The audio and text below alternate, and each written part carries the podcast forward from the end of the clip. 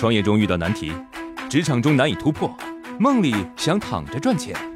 乐客独角兽出品，《财经三剑客》可能是鸡汤，可能很实用。听了再说。很多企业家会说自己不拿工资，那他的收入来源是什么？怎么提高自己的收入呢？中产阶级普通人用劳动赚钱，这就是工资收入；企业家、投资家靠钱生钱，这就是。资产收入，那资产收入还有哪些呢？房租、理财产品、证券、知识产权、股权啊，这些都是资产收入。那么如何快速的提高资产收入呢？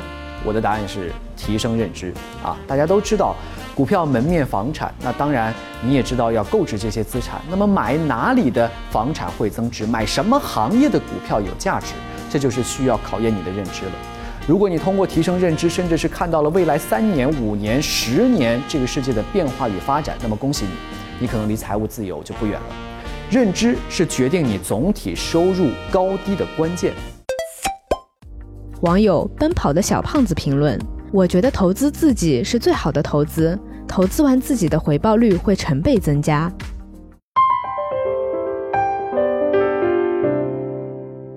富人之所以富有，差别一定不会只是在财富的多少上。那么，穷富差距究竟差在了哪儿？富人和穷人之间的不同啊，不仅仅在于财富的多少，更多的是思维方式的不同。比如说，穷人更习惯于赌徒思维，如果他们发现了一个收益很高的理财项目或者是产品，他们就会孤注一掷 all in，把所有的钱都放在这一个地方，完全不考虑风险。而富人则会考虑概率，高风险高回报的投资和稳健理财、高流动性理财组合高低搭配，只要在概率上跑赢了，避免风险，保持财富的稳步增值，就达到了理财投资的目标了。做事全力以赴是好事，但是投资理财孤注一掷，可不是什么好选择。网友 Lisa 评论：傻瓜办法可以借鉴标准普尔配置。把资金分成四份，百分之十是目前要花的，百分之二十留着保命，百分之三十拿来钱生钱，百分之四十用来保本升值。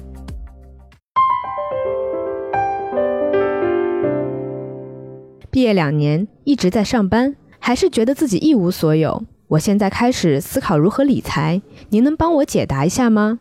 首先，我们要清楚自己没钱的原因，到底是因为收入低，还是开支大，还是我们有不良嗜好？收入低就努力赚钱，开支大就努力先省钱，不良嗜好没什么好说的。那第二呢，就是投资自己增加收入了。